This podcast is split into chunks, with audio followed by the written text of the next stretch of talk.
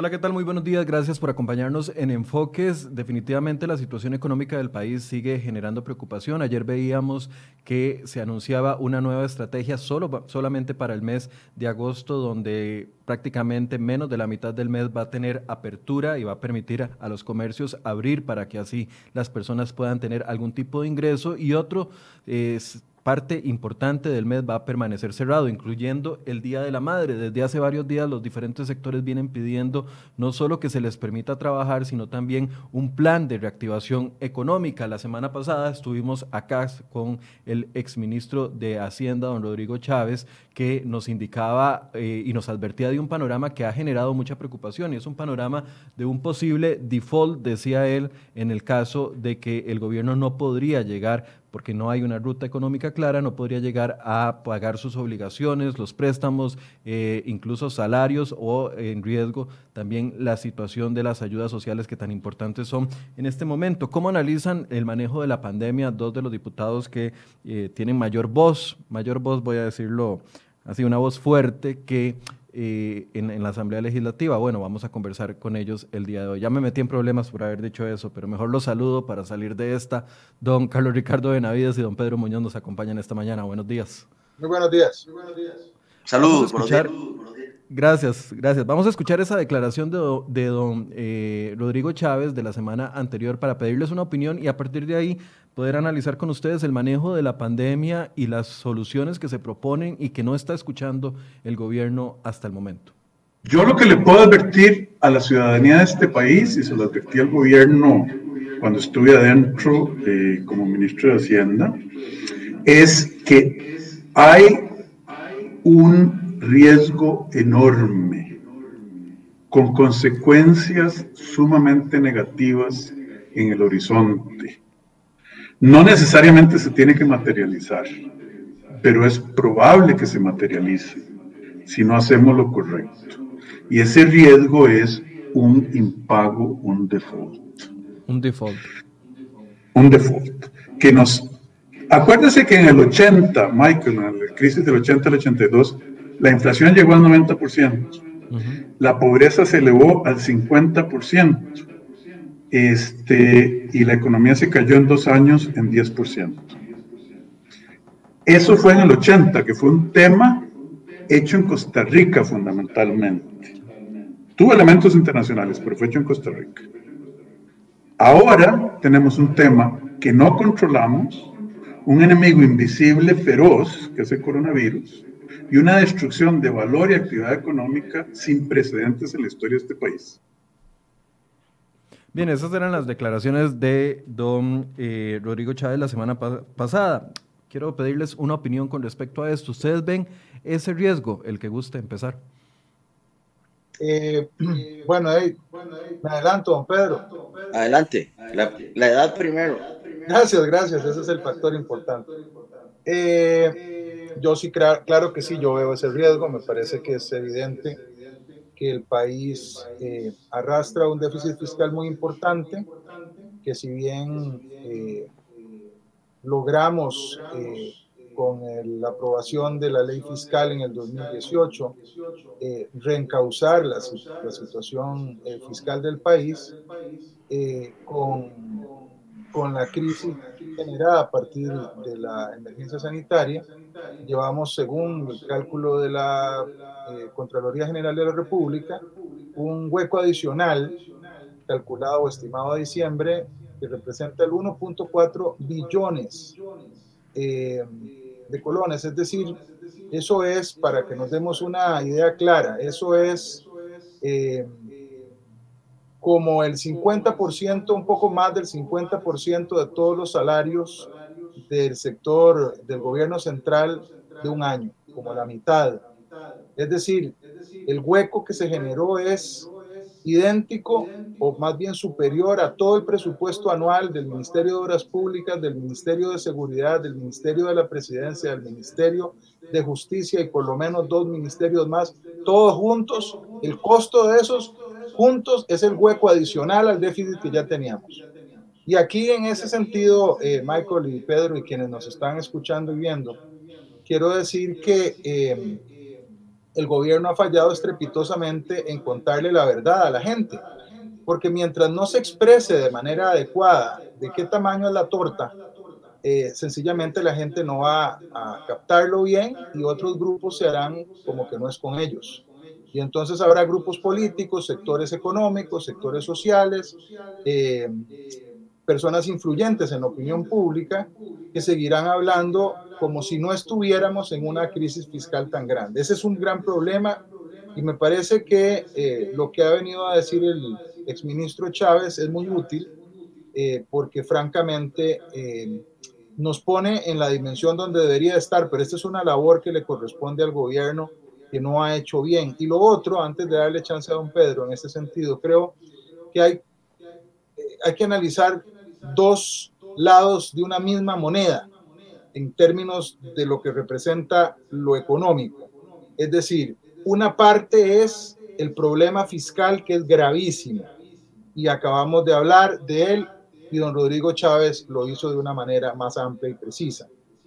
Y del otro lado de la moneda está el tema de la, eh, de la desaceleración o del deterioro de nuestra economía en términos de eh, la parte comercial y la actividad en general económica que merece también un tratamiento. Son dos lados de la misma moneda eh, que no han sabido atenderse de manera adecuada y bueno, por supuesto que ya tendremos chance ahora de analizar esa segunda parte.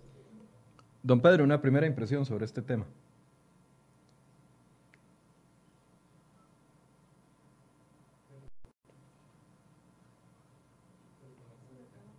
Parece que tenemos un problema con don Pedro. Mientras intentamos eh, solucionar la situación con don Pedro Muñoz, diputado del Partido Unidad Social Cristiana.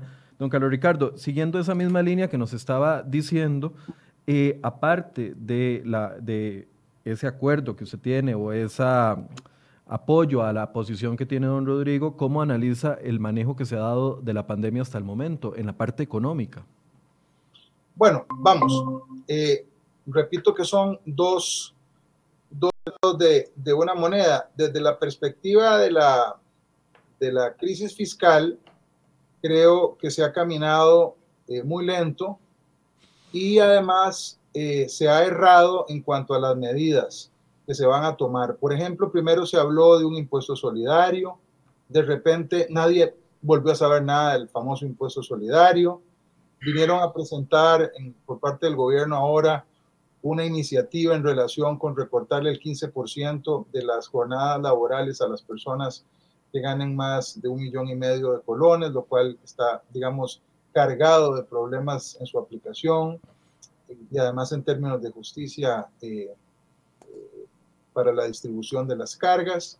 Y, y, de repente se dan cuenta que eso no va a funcionar y me parece que ya se está hablando otra vez del impuesto solidario. Ha habido ahí una gran descoordinación eh, no ha habido uniformidad en el equipo de gobierno. Recordemos algo que aquí lo comentamos mucho eh, en este programa eh, en relación con, las, con la aplicación que pretendían hacer con el, con el no pago de las anualidades de los próximos dos años. Un problema, un choque, me, me pareció a mí directo entre el ministro de Hacienda, la ministra de Planificación, la ministra de Trabajo, unos defendían una posición, otros defendían otro, y todo eso nos ha hecho perder el tiempo para entrarle al gran problema fiscal, que es insoslayable, eso sí, Michael, este, habrá que entrarle, ya estamos con el agua más que al cuello, la Contralora ha dicho eh, con claridad que el lobo ya llegó, sí, el lobo no solo llegó, sino está cerca de comernos si no nos ponemos vivos, y entonces, eh, por supuesto que se vendrá no solo la aprobación que los diputados, a mi juicio, deberíamos de hacer muy pronto del préstamo rápido del Fondo Monetario Internacional por 508 millones de dólares, sino que eh, viene la parte sustantiva de la negociación entre el gobierno y el Fondo Monetario para acceder a un préstamo que se denomina stand-by, que eh, podría eh, ayudarnos a estabilizar nuestras condiciones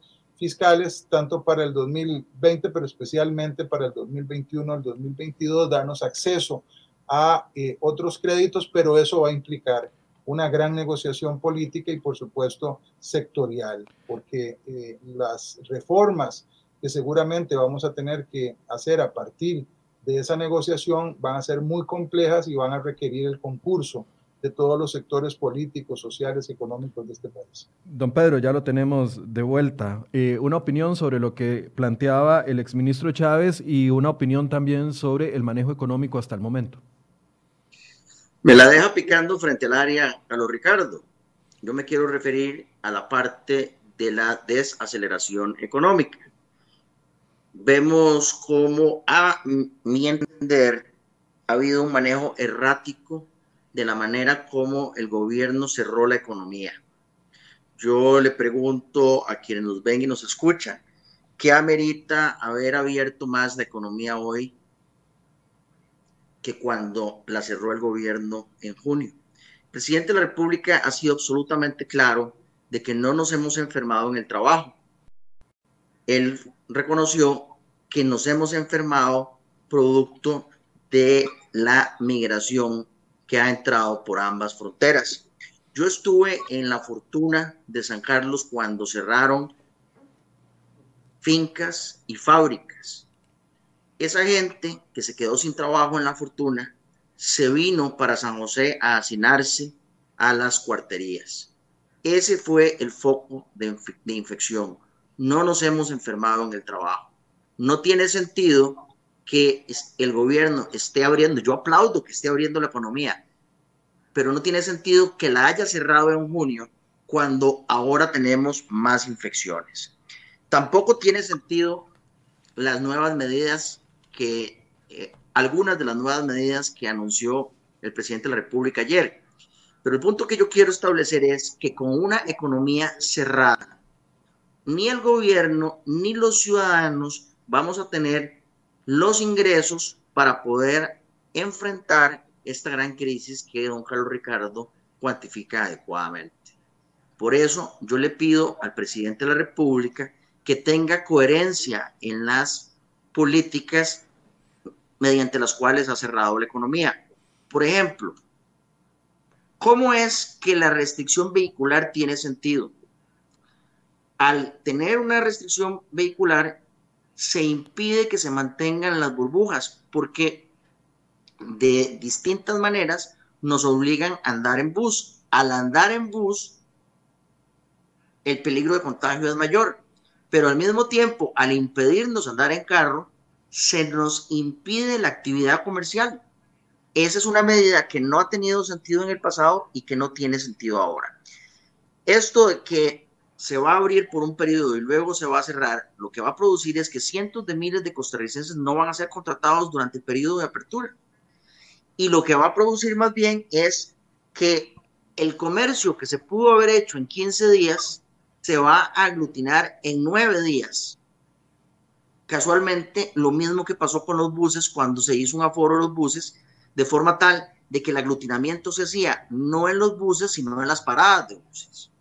Estas medidas son irracionales, son ilógicas y además paran la posibilidad de que la economía de Costa Rica se levante. Repito, el presidente fue muy claro, no nos estamos enfermando en el trabajo. Y si no nos estamos enfermando en el trabajo, es fundamental que abramos la economía para poder pagar las facturas que tanto en el gobierno como en las casas se nos están acumulando.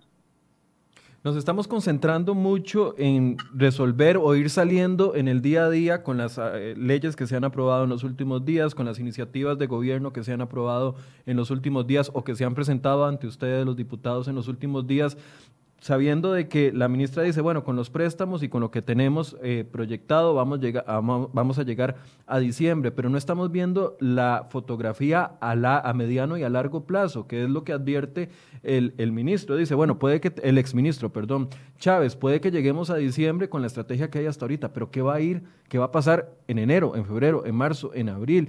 Y él, él, lo planteaba así, estamos con un montón de curitas sobre un enfermo que está en cuidados intensivos en una mesa abierta, a corazón abierto, y le estamos poniendo curitas tratando de tener un flujo de sangre, que es uno de los problemas grandes, pero no estamos viendo el problema mayor. Eh, ustedes coinciden en eso, ven una planificación que nos lleve a no caer en un default, no este año, sino el próximo o en el, o en el siguiente. Don Carlos. Bueno, adelante, don Pedro. Ahora voy, ahora voy yo primero, si quieres, para que no quede patente quién es el mayor de los dos aquí. Este, el gobierno no le ha querido entrar a las reformas estructurales. El costo de la vida y el precio para hacer negocios, la competitividad es altísimo en Costa Rica. Pagamos luz cara, pagamos combustibles caros, pagamos tasas de interés caras. No hay competitividad entre los sectores. Esto no lo digo yo, lo ha dicho la OSD, la OCDE, en múltiples ocasiones, en múltiples documentos. Para que este país se pueda levantar y para, insisto, para que podamos pagar las facturas que se acumulan, los préstamos que se acumulan, tanto a nivel gubernamental, Michael, como a nivel de las casas, porque eso es lo que está pasando. Se nos están acumulando las facturas y se nos están acumulando los pagos de los préstamos necesitamos producir. Es la única manera de salir de esto, produciendo. Y este gobierno no ha creado las condiciones para que podamos producir. Al contrario, con estas medidas de cierre irracionales, lo que ha producido es que la economía se venga al suelo. Entonces, Michael, si lo que están, de lo que estamos preocupados es de lo que va a pasar en el 21, lo que va a pasar en el 22 y lo que va a pasar en el 23, la única manera que tenemos para pagar esas facturas es produciendo. Y esas son las medidas que tenemos que tomar para que este país vuelva por la senda de la prosperidad. Don Carlos. Bueno, es que volvemos a, al, digamos, a encontrarnos con la dificultad eh, para el análisis, porque usted nos preguntaba especialmente sobre el problema fiscal. ¿verdad? Porque eso fue de lo que habló don Rodrigo, básicamente. Y yo sí coincido eh, en lo que usted acaba de decir, Michael, en el sentido de que el gobierno no ha planteado una estrategia de más largo plazo. Es más, fíjese que yo creo que es una grave equivocación decirle a la gente, para este año tenemos el asunto resuelto. Mire, eso no es cierto. No es cierto. No está resuelto el problema para este año si nosotros no aprobáramos el, préstamo del Fondo Monetario que está en la mesa y que espero yo que se pueda aprobar durante el mes de agosto, y, si no se hicieran otras cosas que hay que hacer, yo eh, creo que no llegamos a fin de año pagando salarios y aguinaldos del sector público. Eso es así de grave. Es decir, eh, decirle al país, bueno, para este año ya estamos arreglados. Eso no es cierto, es una expectativa. Yo, yo sí creo y espero que este año podamos salir adelante pero de ese tamaño es el problema y no se dice adecuadamente. Es decir, este, este, este país de aquí al año entrante podría no pagar sus obligaciones, podría no tener dinero para pagar los programas sociales, podría no tener dinero para pagarle el salario a los funcionarios públicos. Y eso hay que decirlo con esa claridad, porque si no, cada quien, mientras tanto, está sentado en una hamaca con el cuento de la culpa no es mía, este, que esto lo paguen los demás, esto lo tenemos que sacar eh, adelante eh, eh, entre, entre todos ustedes, ¿verdad? Un poco ese lenguaje, que es el que uno lee de parte de ciertos sectores económicos y sociales y tal. Entonces, yo creo que ahí ha habido una gran equivocación del manejo del gobierno. Si están pensando, evidentemente, este, tienen rato de estar, digamos, conversando con, con, con técnicos y con representantes del Fondo Monetario. Nosotros ya conocimos hace ya un par de meses, dos o tres meses, un documento que provino de un análisis eh, a partir de conversaciones que hubo entre el Fondo Monetario, precisamente don Rodrigo Chávez y don Rodrigo Cubero, el presidente del Banco Central, y eso lo conocemos y sabemos que hay, digamos, una perspectiva con respecto a aumento los ingresos, a recorte de los gastos e inclusive hablaron de venta de activos del Estado pero el gobierno no ha querido dar ese paso porque me parece que está esperando a ir a sentarse eh, definitivamente con el Fondo Monetario y venir, por supuesto, a consultarle a las fuerzas políticas en el Congreso eh, cuál es su disposición en materia de lo que se viene. Entonces, eh, la respuesta es definitivamente no, Michael, no se ha planteado al país, por lo menos no se ha dibujado de una manera clara la cantidad de de, problemas que tenemos que sortear y el, y el mediano y largo plazo que cada cosa se va a tomar para poder entonces meter al, al, país en una franca ruta de recuperación en materia fiscal. Y del otro lado, que es lo que ha venido abordando don Pedro, el tema de la recesión o de la contracción económica y la falta de medidas, que desde mi perspectiva lo que también ha faltado muchísimo es sentido de la urgencia.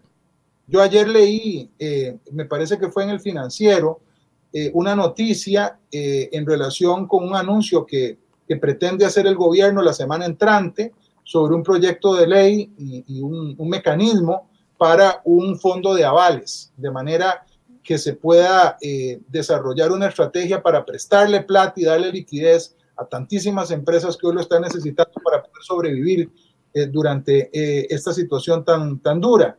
Bueno, ese fondo de avales se está comentando desde el mes de abril, abril, el lejano abril. Estamos terminando julio, ya prácticamente estamos con un pie en agosto.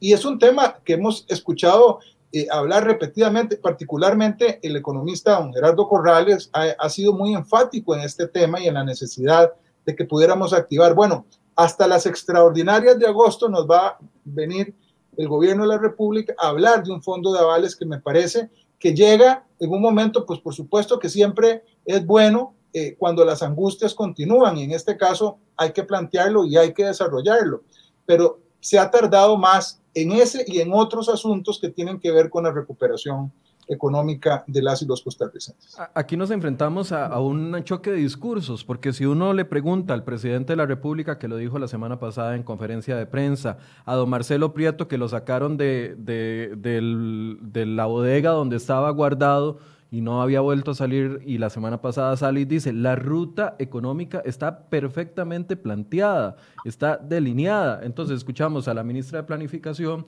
al presidente de la República y al ministro de... Eh, eh, de la presidencia e incluso al ministro de Hacienda diciendo la ruta económica está perfectamente planteada. Sin embargo, desde otros sectores no vemos eso, don Pedro. Está perfectamente planteada hacia el abismo. Eso es lo que no están diciendo. Don Carlos Ricardo, muy bueno el fondo de avales. Ojalá que venga pronto. Pero ¿de qué sirve un fondo de avales para el sector productivo si el sector productivo está cerrado?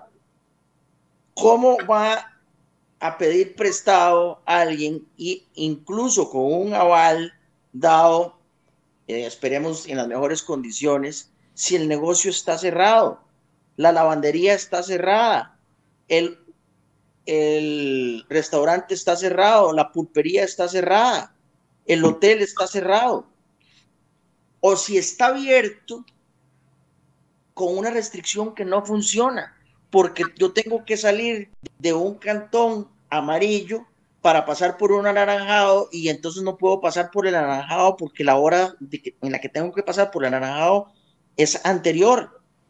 O tengo distritos que son un distrito naranjado y un distrito amarillo y la farmacia está en el distrito anaranjado. No se dieron cuenta que la única farmacia del distrito estaba en el distrito naranjado. Entonces la gente que está en el distrito amarillo no puede ir a la farmacia a las horas que podría ir porque no hay farmacia en el distrito amarillo. Porque además no se contempló que en Costa Rica vivimos en un distrito y trabajamos en otro distrito. Vivo en Santana y trabajo en San José, o vivo en Heredia y, trabajo en San José. Entonces las medidas no tienen sentido y lo que hace falta casualmente es sentido común. Entonces la ruta, Michael, es la pregunta que usted nos está haciendo. Sí, hoy la ruta es cierta, pero es una ruta que nos dirige al abismo porque no pega la camisa con los zapatos de nada nos sirve tener un fondo de avales si la economía está cerrada. De nada nos sirve, de nada nos sirve ampliar las restricciones, digo, eh, reducir las restricciones por ocho días si, voy si se van a ampliar ocho días después. Eso lo que va a producir es que cientos de miles de costarricenses no van a ser contratados para esta próxima semana porque sus patronos no se la van a jugar esa es la, situación, o lo que está pasando es que está empujando a gente a la informalidad. Ayer estaba yo en Guapiles y me decían que un señor que tenía una sodita donde se vendía el mejor rice and beans de Guapiles, él decidió, no, la verdad es que en estas condiciones cierro la soda, me llevo el rice and beans para mi casa, hago 120 paqueticos, no pago patente municipal, no le pago a la caja, lo distribuyo y estoy en la informalidad. No contrato a nadie, no contrato absolutamente a nadie. Antes tenía a dos personas trabajando para mí y ahora me voy y en mi casa y cocinamos entre mi esposa y los hijos y con eso lo manejamos. Eso es lo que está sucediendo. No hay lógica, no hay racionalidad, no hay coherencia en las políticas del eh, gobierno. Estoy de acuerdo con lo que dice don, don Carlos Ricardo. Las medidas son tardías, pero además de que son tardías, no son coherentes.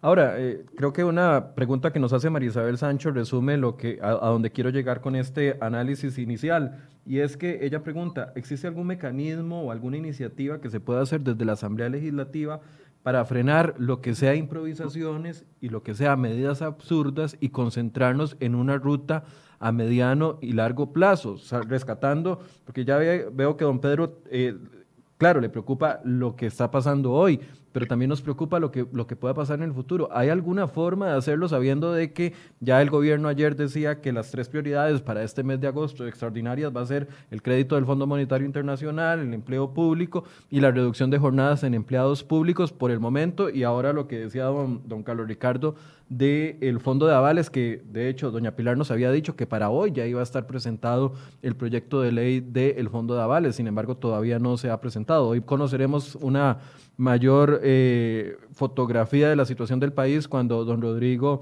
eh, el presidente del Banco Central, de la revisión del, del programa macroeconómico. Pero ¿existe alguna forma de que todo lo que esto critican los sectores de que es descoordinación, de que no hay una ruta clara, de que no hay un panorama claro, se fomente desde la Asamblea Legislativa o definitivamente hay que esperar a que el Ejecutivo finalmente logre traducir lo que ellos dicen que tienen como ruta clara. ¿Quién arranca aquí? Bueno, voy yo, don Pedro. Dele, dele. Eh, vamos a ver. Yo creo que del legislativo se pueden hacer cosas, pero es imposible sustituir al Ejecutivo. Eh, creo que lo habíamos discutido alguna vez, Michael, y la, la, un régimen presidencialista, el principal obligado es el presidente de la República y el Consejo de Gobierno para dirigir las políticas eh, públicas. Es imposible que la Asamblea Legislativa trate de guiar eh, las acciones del Ejecutivo. Nosotros podemos contribuir y también señalar ruta a partir del control político y obviamente a partir de algunas iniciativas de ley, pero tiene que haber una orientación desde Casa Presidencial. Eh, a mí por lo menos me alegra que para el mes de agosto nos digan, evidentemente está el tema del Fondo Monetario, eso es insoslayable, eh, que hablen del tema de empleo público, que según la Procuraduría también está mal planteado, habrá que hacer una revisión rápida, pero sí yo quiero decir ahí, hago un paréntesis, Creo que los diputados en eso tenemos que ser mucho más incisivos, no podemos seguirle preguntando a todo el mundo qué le parece sin plantear este, reformas dentro del proyecto de ley de empleo público. Es hora de que vayamos poniendo el huevo tengamos una ley de empleo público. Este, y aquí voy de nuevo a veces a la falta de urgencia que se nota en distintos segmentos de la política nacional. Eh, y también tengo que comentar, comentar algo más que, que conecta de alguna forma con lo que dijo Pedro. Eh, además del fondo de avales, el gobierno viene planteando eh, o va a plantear eh, una, una línea de crédito facilitada a través del Banco Central que estaría aprovisionando a los bancos con una cantidad, me parece que es de mil millones de dólares para nuevos créditos o para créditos para agrandar la capacidad de los bancos comerciales y que puedan eh, hacer extensiones de crédito, readecuaciones de crédito, dar liquidez a las empresas que están en malas condiciones, que son tantísimas, eh, con condiciones distintas, con posibilidades eh, más amplias en términos del plazo, con mejores intereses y con otras condiciones que por supuesto que estamos necesitando. Todo eso junto con el tema del fondo de avales que yo creo que nos puede dar mucha más tranquilidad eh, mientras la situación se va recomponiendo. En la parte sanitaria yo soy un poco más cauto, eh, por lo menos trato de contemplarlo de, otra forma eh, a la que plantea don Pedro. Yo no me atrevo a sugerir que haya que abrir la economía y que haya que abrir las empresas todas. Yo sé que es lo que muchos amigos y amigas del sector empresarial estarían deseando y especialmente trabajadores y trabajadoras, pero esto es sencillo. Cuando usted tiene un número de personas contagiadas que supera especialmente las enfermas y las personas que necesitan atención en una unidad de cuidados intensivos si desborda la capacidad del sistema público, incluso privado, de atención médica, usted al final de cuentas igual va a terminar haciéndole un gran daño a la economía. El ejemplo más claro es Suecia. Suecia, que es un país desarrollado y un país con enormes eh, eh, fuentes de recursos, decidió hacer lo contrario prácticamente a todo el mundo, que fue seguir abriendo su economía, solo que tiene una capacidad de atención médica que, nosotros no tenemos. Eh, y se le ha muerto mucha más gente, pero además su economía se ha deteriorado tanto o peor que las economías que resolvieron hacer cierres y cuidar la vida de la gente. Yo estimo que en la idiosincrasia costarricense, en el carácter costarricense, lo que la gente no perdonaría es que desde los poderes de la República incitemos a que haya este, una, un contagio masivo y que se nos muera mucho más gente y que tengamos que ver escenas dantescas de personas apelotadas fuera de los hospitales sin poder atenderse y gente muriéndose porque no tiene un respirador que conste. Como vamos, si no tenemos cuidado, podríamos estar ahí a la vuelta de la esquina pero yo francamente en eso prefiero ser más cauto. Por supuesto que hay incoherencias y hay cosas que uno no entiende porque no las explican sencillamente. Si no fuera porque la prensa ha eh, presionado, probablemente hoy todavía no tendríamos la menor idea de cómo se clasifica o por qué un cantón amarillo y un cantón naranja. Y todo ese tipo de imprecisiones o de falta de coherencia que don Pedro antes dibujó con su ejemplo de la farmacia en cantón anaranjado a la par de un cantón amarillo y tal. Pero más allá de eso, en su conjunto, el tema de la política de cierres y de aperturas, yo sí soy más cuidadoso eh, para analizarlo y para eventualmente criticarlo, porque sí me parece que eso le corresponde a los epidemiólogos y no nos corresponde a los políticos. Pero esa agenda, esa, agenda, esa agenda, de, cuatro o cinco proyectos para el mes de agosto, ¿usted cree que pueda ayudar a enrumbar eh, la situación económica del país? Eh, me pregunta a mí. Eh, sí, para darle la palabra a, don Pedro. Claro, Michael, yo pienso que yo pienso que son tres buenos proyectos, digamos, mm, para llamar la atención desde una perspectiva política. No son los únicos, ya hay un borrador de proyectos que suman casi 30 y se incluirán más eh, para el mes de agosto. Es un anuncio que tiene que ver más con, con una lógica de, de, direccionamiento. Las sesiones extraordinarias son solo un mes. Eh, lo importante sería enrumbar o re encontrarnos con proyectos esenciales. Esos tres son algunos, pero no son los únicos que se necesitan y creo que sean los únicos que las fracciones legislativas y el propio gobierno vayamos a querer ver durante eh, esta segunda parte del año. Don Pedro. Don Pedro. Yo voy a hacer una categoría. No se puede hacer chocolate sin cacao.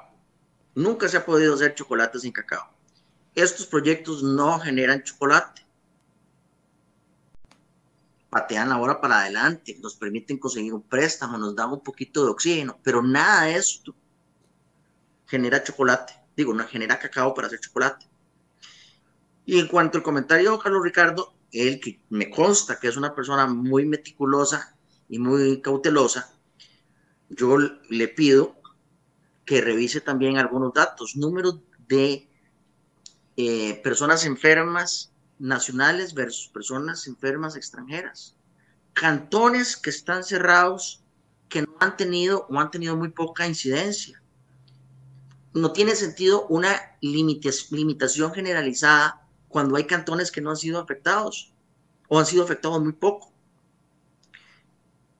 Los políticos sí tenemos que hacer control político, incluso de las medidas técnicas. Los políticos también podemos rodearnos de personal técnico para revisar las decisiones técnicas. Aproximadamente un 30%, don Carlos Ricardo, de, los, de las personas contagiadas son extranjeras. Un 30%. Y hay una trazabilidad de esas personas. Es decir, no sabemos a cuántas personas ellas pudieron haber contagiado, pero sí sabemos de dónde vienen, podemos saber si efectivamente esas personas estaban en la zona norte y se trasladaron de la zona norte para acá. Lo que es más, la economía es un, un sistema vivo. Ahorita necesitamos 80 mil extranjeros cortando el café, arrancan en Turrialba, luego pasan a Pérez León, luego van a la zona de los Santos. Nosotros no podemos ni parar la corta de café, ni podemos simplemente dejar eso a la libre. Entonces, eh, la economía no la podemos parar porque es un, porque es un, es un organismo vivo y tenemos que eh, tratar de eh, hacer cosas que sean lógicas, porque de nada nos sirve cerrar ocho días de nada nos sirve cerrar ocho días si hay 80 mil extranjeros que no estamos supervisando. 80 mil extranjeros son los que participan en la corta del café en los próximos meses y después de la corta del café viene la zafra cañera, etcétera, etcétera. Entonces, eh, a mí me preocupa el corto plazo, igual con, que don Carlos Ricardo. Es posible que no lleguemos a fin de año, yo concuerdo con él en eso y creo que para que podamos cerrar el año tenemos que producir cacao para que del cacao haya chocolate. No estoy sugiriendo una apertura que sea eh, irresponsable. La apertura tiene que ser una, una apertura responsable, pero al mismo, tiene que ser, al mismo tiempo tiene que ser una apertura que sea lógica. Y lo que yo estoy diciendo es que no ha sido lógica y que ni siquiera las condiciones que tenemos hoy, donde tenemos más aperturas que el Día del Padre, son mejores que las del Día del Padre. Entonces, ¿por qué no hicimos, por ejemplo, lo que estamos haciendo hoy el Día del Padre? Eh, yo también creo, en relación con eh, la labor de la Asamblea Legislativa, que el país es como un carro que tiene acelerador, que tiene freno, que tiene clutch, que tiene marcas, eh, marchas. a la Asamblea Legislativa le toca ser el freno y ser el clutch y ser las marchas para que no haya ocurrencias. Pero la pregunta es, perdón, don Pedro, que lo interrumpa, pero la pregunta es si lo está haciendo la Asamblea Legislativa, porque aquí está rodeado de comentarios y de, no, no, es uno, son varios comentarios que dicen, bueno, dejémonos de habladas y marquemos la línea. Si el gobierno no está eh, haciendo lo propio para que el país no caiga en default, ¿dónde están los diputados que deberían de estar haciendo un control político más agresivo con esta situación? Están intimidados porque les da miedo que si hablan y se ponen firmes con el gobierno, les va a caer entonces todo el mundo diciendo que estamos en pandemia y no podemos actuar, porque es esa impotencia de nosotros los ciudadanos que vemos a dos poderes políticos, el primer poder de la República y el poder ejecutivo, tirándose, no, no voy a decir tirándose la bola, pero culpándose el uno al otro de que vamos hacia un despeñadero, que vamos hacia un hueco, pero no, no, no sabemos quién va a tomar la batuta y decir, no, no vamos a caer en ese hueco porque vamos a hacer esto y esto y esto. Y yo sé que es muy complicado porque requiere un acuerdo político. Si fuera la Asamblea la que va a ejercer el músculo, requeriría unidad. Y todos los días vemos de que no hay unidad en la Asamblea Legislativa entre las fracciones. Entonces, es la impotencia de nosotros los ciudadanos viendo a, que el país se va por la borda, de que todo el mundo habla, pero nadie acciona. Efectivamente, y, la Asamblea Legislativa a lo que iba también es que ha sido muy permisiva con el Poder Ejecutivo. Iba a hacer referencia al ejemplo del el video que puso CR hoy del señor al que le quitaron las placas e imploraba que no se le quitaran las placas porque si no, no podía trabajar. Eh, yo quiero recordarle a los costarricenses que la Asamblea Legislativa aumentó las sanciones para la restricción vehicular. Yo creo que nosotros no podemos seguir siendo tan permisivos con el Poder Ejecutivo. Creo que ahí cometimos un error. Yo lo advertí en su momento y creo que tenemos que hacer un control político más firme. Creo que eh, la gran pregunta entonces, y para que los costarricenses queden con algo en específico, eh, el, el gran arma de negociación que tenemos en la Asamblea Legislativa es la aprobación de los empréstitos, porque para contarle a los costarricenses se requiere de una mayoría calificada de 38 votos para aprobar los empréstitos. Para sentarse a tener una negociación efectiva con el Poder Ejecutivo está el espacio de los empréstitos y ahí la oposición puede decirle claramente al Poder Ejecutivo, si no toma medidas inmediatas para que se produzca cacao, para que haya chocolate, entonces no le vamos a aprobar los empréstitos. Esa es una decisión difícil, pero esa es la decisión que le corresponde a la Asamblea Legislativa para forzar una negociación con el Poder Ejecutivo. Don Carlos, sobre este mismo tema, ¿hay alguna posibilidad de un bloque, de una unidad por parte de los diputados que definitivamente se planten y digan hasta que no haya un plan, porque nos llevan bailados a todos, por ejemplo, con el tema de, la ruta económica, a todos nos llevan bailados en una conferencia donde no nos permiten preguntar ni hacer repreguntas eh, a fondo, entonces nos dicen, sí, vamos con la ruta económica. Por otro lado, todo el mundo está diciendo, vamos hacia el despeñadero, ustedes dos mismos lo aceptan. ¿Qué posibilidades hay de que exista un verdadero bloque de oposición que se plante y diga, no, el país no va para la ruta correcta y vamos a hacer esto y esto y esto? ¿Lo ven en el camino o cada, o cada partido por su lado tratando de negociar para sus sectores y al final llegaremos al 2020, si es que llegamos, al 2021, si es que llegamos en un default? No, yo no lo veo eh, desde esa perspectiva, Michael. Primero porque yo no creo que haya uniformidad en la oposición para la propuesta eh, específica, sobre todo si se trata de medidas impopulares. Hay muchos diputados que es bueno para decir el gobierno no tiene ruta, esta asamblea legislativa la tiene que presionar, pero no sería capaz la inmensa mayoría de los que dicen eso de proponer medidas impopulares como impuestos, como recortes de gasto que afecten a sectores. Y todo eso al final estamos esperando que lo plantee el gobierno de la República, y esa es la verdad. Yo lo que creo es que la Asamblea Legislativa debe tener un sentido mucho más eh, patriótico y amplio para la construcción, exigiéndole al gobierno que plantee sus alternativas y cuando el gobierno plantea sus alternativas no salir corriendo. Y lo digo también porque la Asamblea Legislativa hizo muy bien en rechazarle al gobierno el primer presupuesto extraordinario que presentó hace un mes y medio, rechazárselo porque el recorte era muy corto, muy poquito, y exigir un recorte mucho mayor. Bueno, esa es la prueba que la Asamblea sí puede generar ah, cambios en la ruta. Ah, pero déjeme terminar. Pero cuando la Asamblea pidió que se hicieran recortes y el gobierno hizo recortes importantes que afectan a sectores, entonces ya una parte de la Asamblea se echó para atrás. Los mismos que en algún momento gritaban que había que tener recortes, después querían tener, digamos, una posición para congraciarse con los sectores que habían sido afectados por los recortes. Y no estoy diciendo aquí, ni estoy entrando en el detalle de si este recorte estaba bien o si este recorte estaba mal. Lo que estoy diciendo es que hay que tener más sinceridad a la hora de plantear las cosas, incluso desde la oposición. Porque decir es que vamos a hacer un bloque opositor de verdad para, ¿para qué? Es decir, eh, en función para que el país no caiga en default. Digo, sería un buen motivo. Si pensamos, tan distinto, perdón Michael, si hace, hace un par de meses que se habló en la Asamblea Legislativa de, de, de que este, hubiera que aprobar un proyecto de ley para que no se este, paguen las anualidades de los próximos dos años del sector público y la mayor parte de las fracciones salió diciendo que no estaba de acuerdo. Y usted me, y usted me va a plantear que esas mismas fracciones van a ir a plantearle al país recortes de gasto y, y nuevos impuestos. Yo creo que eso no va a suceder de esa forma, esa no es la dinámica. La dinámica desde mi perspectiva es exigirle al gobierno que plantee la ruta que tiene que plantear y que, y que y por supuesto que las fracciones legislativas se lo exijamos a la mayor brevedad posible, pero tendremos que actuar en consecuencia.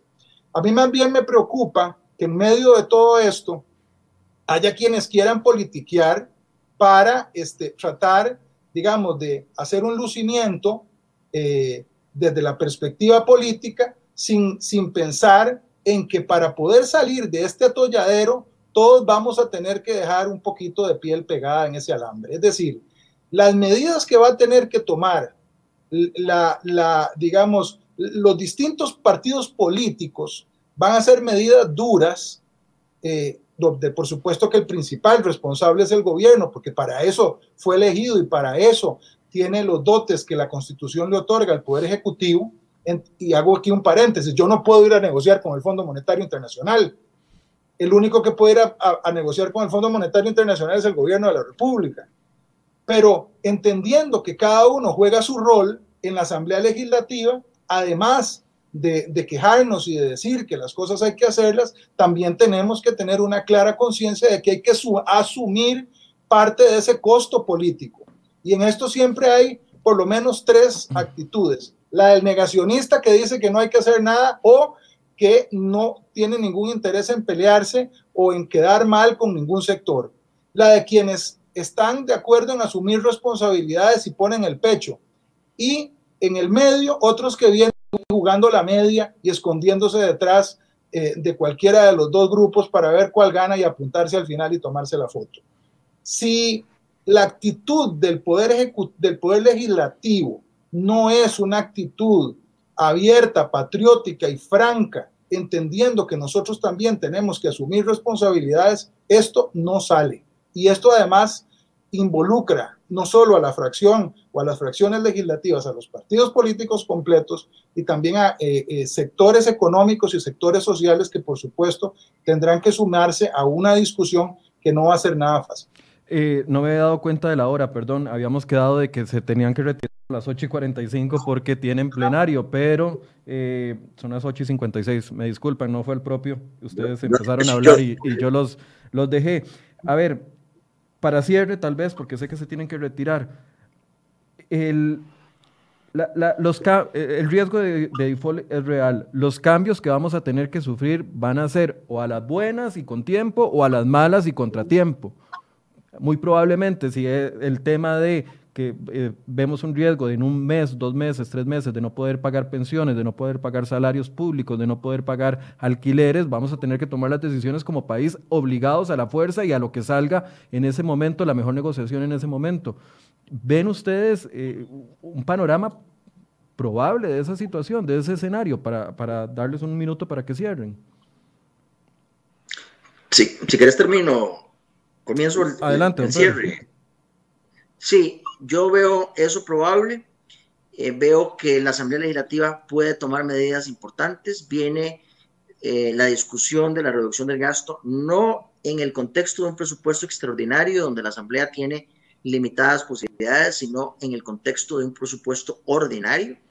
Ahí las fracciones, nos, a las distintas fracciones nos toca ponernos a buscar una reducción que sea justa y que sea lógica eh, también hay que decirlo, Carlos Ricardo, que en la discusión de este presupuesto extraordinario estaba limitado a las pocas partidas en las que se podían hacer ajustes. Yo creo que no teníamos la posibilidad de tener toda la baraja y ahora más bien yo te invito para que nos involucremos en la revisión de ese presupuesto ordinario para hacer las reducciones que son necesarias. Yo concuerdo con vos plenamente en que las reducciones son necesarias y creo que también, insisto, el contexto de los préstamos internacionales que se tienen que aprobar en la Asamblea Legislativa, nos permite forzar una negociación con el Poder Ejecutivo. Eh, si nosotros no hacemos eso, yo sí creo, para contestarle la pregunta específica de Michael, que sí podemos estar a las puertas de un incumplimiento de obligaciones por parte del gobierno de la República. Y no solamente el gobierno de la República, yo quiero insistir, me preocupan no solo las finanzas del gobierno, sino que me preocupan las finanzas individuales, las finanzas de, las, de los hogares, las finanzas de las compañías, de las empresas, del sector productivo, están muy comprometidas. Entonces, no solamente son las finanzas públicas, también las finanzas de todos los costarricenses. Don Carlos. Yo coincido con Pedro. Eh, en sus apreciaciones finales, eh, Que se puede dar un default, por supuesto que se podemos estar cerquísima de un default. Eh, eso es una, una probabilidad absolutamente cierta, clara, Michael, yo no tengo ninguna duda en eso. Lo que un país a través de sus representantes en la política, en los gremios, en los sectores, no logra acordar, lo arregla la economía. Y la economía lo arregla a veces de la forma más cruel.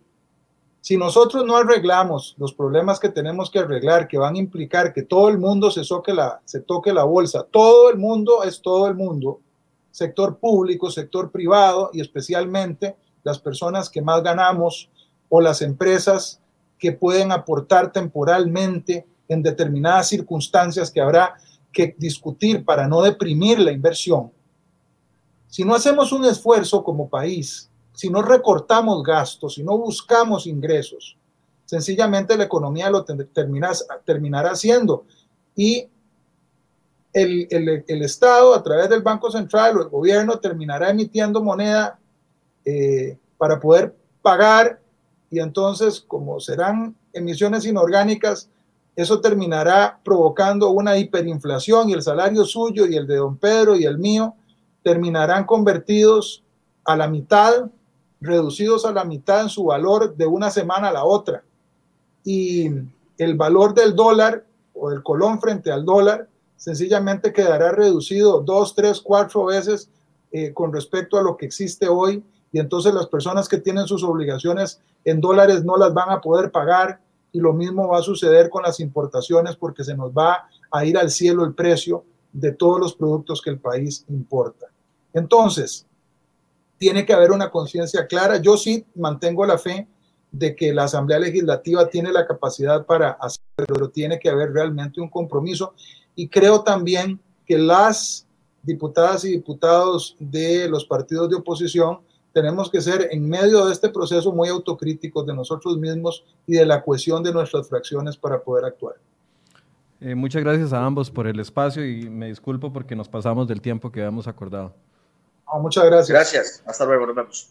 Bueno, gracias a don Carlos Ricardo y a don Pedro Muñoz. Eh, sí, yo estoy viendo los comentarios, los estoy leyendo y también me siento como muchos de ustedes. Eh, vemos el panorama, vemos el hueco, vemos que vamos hacia eso y, por ningún lado encontramos una ruta o, una, un planteamiento que, que, nos ayude a rescatarnos de, de ese futuro económico. Ojalá que no tengamos que llegar a un default, ojalá que los empleados públicos no tengan que llegar al punto en el que están cientos de miles de empleados privados en este momento, sin ingresos, con jornadas reducidas, sin posibilidad, sin esperanza de cómo van a llevar el plato de comida mañana a la mesa. Ojalá que eso no pase, pero necesitamos, y cuando yo le planteaba a don Carlos Ricardo eh, y a don Pedro el tema de un frente común, no es un frente común político, no, no, no, estamos en tiempos extraordinarios donde muchos de los ciudadanos que viven en este momento nunca han vivido la experiencia que estamos pasando nosotros en este país, en la historia de este país, y ocupamos